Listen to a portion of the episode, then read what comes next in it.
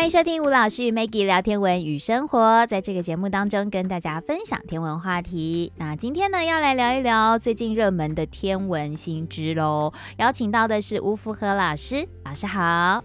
主持人好，观众朋友大家好。对，老师今天要来跟我们分享什么话题呢？我们今天要来跟各位回想一下啊，一个非常重要的探测船，嗯，欧西里斯号啊，回顾一下。不过最重要的是，他最近成功带回了他要探测的一颗小行星，嗯，贝努小行星的样本，而且这个样本的量啊，大概是有史以来最多的，对，两百五十公克。就在今年九月二十四号，美国太空总署的欧西里斯号探测器啊。在经过七年的飞行哦，它是二零一六年发射的，嗯，那今年二零二三年啊，飞了七年哦，一共飞了六十二亿公里，对，终于在今年的九月二十四号，嗯，就飞到了地球的附近，嗯，然后他就把收集到的贝鲁小行星的岩石，还有一些物质啊，一共两百五十公克的一个样品舱啊，这个样品舱就跟他的太空船分离。被抛向地球，嗯，它的样品舱被抛向地球以后啊，就穿过地球的大气层。那时候的速度有多快，你知道吗？有四万三千四百五十公里的速度，嗯，时速啊非常非常快啊。那温度非常非常高啊，大概有两千九百度 C，嗯，一下来以后啊，后来降落伞就打开，整个样品舱有个隔热舱，就保护整个样品舱里面的样品。那它就借着降落伞，慢慢的降落在地球表面，那最后就降落在犹他州的一个沙漠里面。那这种降落方式啊，就是以前我们有时候会谈到了，就是硬着陆的方式啊，嗯，不是发射个火箭减低整个撞击力道的那一种软着陆降落的方式啊，嗯，这是硬着陆的一个降落方式。那整个样品舱掉在这个沙漠以后啊，美国太空总署他就安排了一架直升机。把整个样品舱带到了实验室里面，那这个太空船呢，就以抛物线的方式航向另外一个目标。那它另外一个目标是要观测一颗小行星，嗯，叫做阿波菲斯小行星，它的代码是九九九四二小行星，它是二零零四年六月十九号被发现的，它是一颗阿登型的小行星。那阿波菲斯这个名字啊。它是埃及黑暗、混乱、破坏了一个神啊，就用这一个小行星来命名了啊。那为什么会用这一个埃及的非常恐怖的一个神奇来命名呢？最主要，它是一个阿登型的哦，而且科学家就认为这一种小行星对地球是会造成危险的。嗯，其实这种小行星我们把它统称为近地小行星。那近地小行星里面呢，我们大概分成三种：阿登型。阿波罗型、阿莫尔型，嗯，那这三种的名字都是在这一群里面第一颗被发现的小行星的名字来命名的哦。比如说阿登型，就这一群里面第一颗是阿登，我们就把这一群叫阿登型。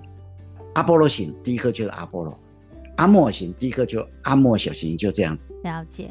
那阿登型其实它比地球还要靠近太阳，不过。总是在地球旁边，所以科学家就很担心了。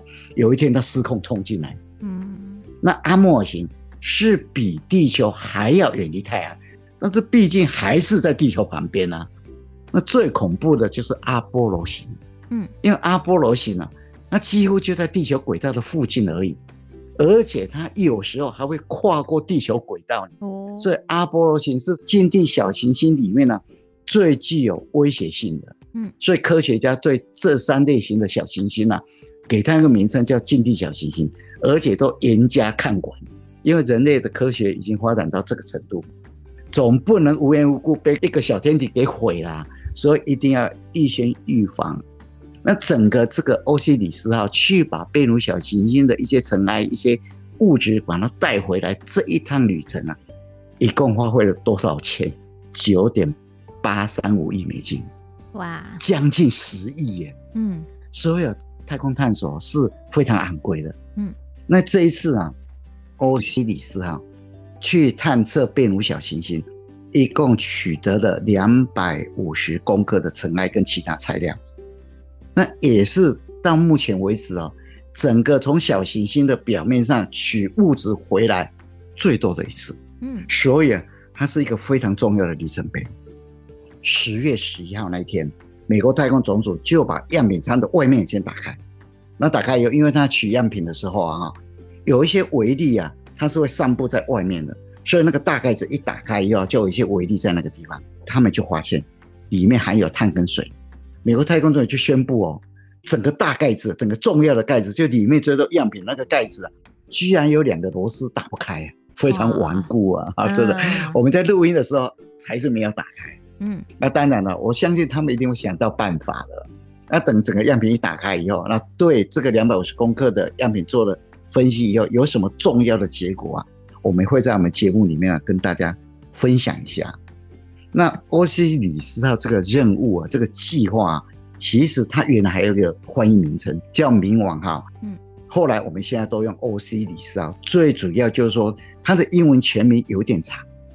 那后来就把英文全名啊，每一个字的第一个字母拿起来用，因为这样比较好念，缩写成 Osiris。嗯，那 Osiris 就是埃及的第一之王，就像中国的阎罗王一样，就像希腊的黑帝斯一样，像罗马的普鲁托一样。然后欧西里斯就埃及的第一之王。嗯，那它的英文全名啊有点长，你看了这个英文全名以后，你就知道它的实际任务是什么：Origins 太阳系起源。Spectral interpretation 呢，我们叫做光谱分析。嗯，resource identification 叫做资源识别，security 叫小行星安全保障，Regolith explore 我们叫做风化层的探索。嗯，所以你看那个名字啊，有点长。然后他为了以后要念的时候简化，把每一个英文单字的第一个字母拿起来用。那就变成现在你看到的 Osiris 就这样子，欧西里斯号。那欧西里斯号这一次探测的小行星叫做贝努小行星，它是一颗阿波罗型的小行星，对地球是会造成严重威胁的。嗯，我举个例子，像二零一三年，二零一三年的二月十五号，台北时间中午的十一点十五分。在俄罗斯的车里亚宾斯克的一个城市里面啊，有一颗小行星撞向地球。嗯，在离车里亚宾斯克不远的高空上爆炸，大概直径十五公尺，那质量啊大概有七千公吨，然后在空中留下那个轨迹啊，那个烟尘那个轨迹有十公里长，你知道吗？嗯，结果一爆炸以后，产生很严重的撞击波，一千四百九十一个人。因这个而受伤，这个小行星就是阿波罗型的小行星，所以科学家对近地小行星呢非常非常在意，而且用了很多的时间呢去研究它。嗯哼，美国太空总署在二零一六年九月八号发射的欧西里斯号探测器，二零一八年十二月抵达贝努小行星，二零二零年十月二十号。他就从欧西里斯号伸出一个三公尺长的一个机械手臂，嗯，用碰触的方式啊，接触贝努小行星的表面来取样本。在二零二一年的五月的时候，欧西里斯号就离开贝努小行星，开始返航，然后就在今年二零二三年九月二十四号啊，样品舱就丢下地球的沙漠里面，嗯，所以他这一次的任务啊，就把样品带回来。那样品带回来以后啊，科学家就利用这个样品呢，要去进一步了解整个太阳系的形成跟太阳系的演化。这其中还包括行星在形成的时候初期的样貌，因为这个小石块就太阳系在形成初期的样子，嗯，所以他很想了解行星在形成初期的那个样子是怎么样，甚至于能够导致地球生命形成的有机化合物，它是怎么来的。所以啊，这一次能够取得两百五十公克的样品回来，是一个非常重要的里程碑。嗯，那这个贝努小行星呢，它的代码是一零一九五五。刚刚我们有跟各位分享过，它是一个阿波罗型的小行星。其实它不大，它的直径呢，大概只有四百九十二公尺。那这个小行星呢，距离太阳最远的时候是一点。三五五九 AU，一个 AU 是一亿五千万公里。近的时候，离太阳最近的时候，只有零点八六八九 AU，所以你就发现哦，它有时候比地球还要远离太阳，有时候比地球还要接近太阳，它会穿过地球轨道。那这个贝努小行星这个名字啊，是一个三年级的小朋友命出来的，北卡罗来纳州的一个三年级的小朋友，当时才九岁啊，嗯，叫做普瑞尔，他所命的。他在二零一三年六月的时候。参加了由亚利桑那大学行星协会，还有林肯近地小行星这三个单位举办了一个替小行星命名的一个活动，参加的学生一共有八千多个。哇！结果他命的名字被他们所录用了，叫做贝努小行星。他说这个探测船是欧西里斯号，那欧西里斯啊本身就是埃及的第一之王嘛，对不对？嗯。既然都用埃及的神话来命名了，那到时候要在贝努小行星表面上取样的时候，它会伸出一个三公尺长的一个机械手臂，那这个样子很像埃及神话里面的不死鸟贝努的样子一样，所以他就提议把它叫做贝努小行星，他这个提议就被接受，所以这个小行星就叫做贝努小行星。嗯。老师，那我想要请教一下哦，最初天文学家是怎么发现小行星的呢？其实哦，一八零一年一月一号以前呢、啊，大家都认为整个太阳系里面只有七大行星而已，所谓的水星、金星、地球、火星、木星、天王星。因为天王星是在一七八一年三月十三号的时候被发现了，嗯、所以一八零一年就知道有天王星了。但是海王星哦还不知道，因为海王星是一八四六年九月二三号才被发现的，所以在一八零一年一月一号以前，第一颗小行星被发现以前，大家都认为太阳系里面只有七大行星，没有一些其他的天体。一七六六年的时候，德国有个大学维滕贝格大学，嗯，有一个物理学教授叫做提丢斯，他很欣赏。当时法国有一个自然写作家，叫做邦恩特，他写了一本书叫做《自然的探索》，他很想把这一本法国的著作翻成德文，介绍到德国来。结果他就在一七六六年把它翻译成功。翻译完成以后啊，他就在书的最后一页附了一个太阳系各大行星的离太阳的距离的一个表格。嗯。提丢斯当时哈，他给各大行星离太阳的距离给一个公式，那这个公式是怎么来的？他把各大行星水星、金星、地球、火星、木星、土星哦，那时候还没天王星哦，因为那一年是一七六六年，天王星是一七八一年三月十三号才被发现的。结果他就在这个各大行星下面给一个数字，水星给他零，金星给他三。地球给他六，火星给他十二，木星给他二十四，土星给他四十八，也就是说后面就乘以二就对了啦。啊，水星零啊，啊金星三，从三开始就乘以二，地球就变成三乘以二就六嘛。嗯，给他这个数字以后啊，他就把零三六十二二四四八的下面各加上四，水星本来是零加四就变成四，金星本来是三加四就变成七。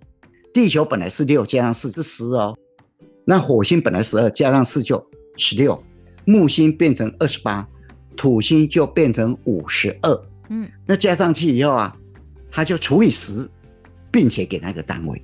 所以你看，水星是四哦，除以十哦，零点四 AU。水星离太阳就是零点三九 AU 啊。那金星哦，金星七除以十以后就零点七啊。再给它单位就零点七 AU 啊，那金星实际上离太阳是零点七二啊，全部都准。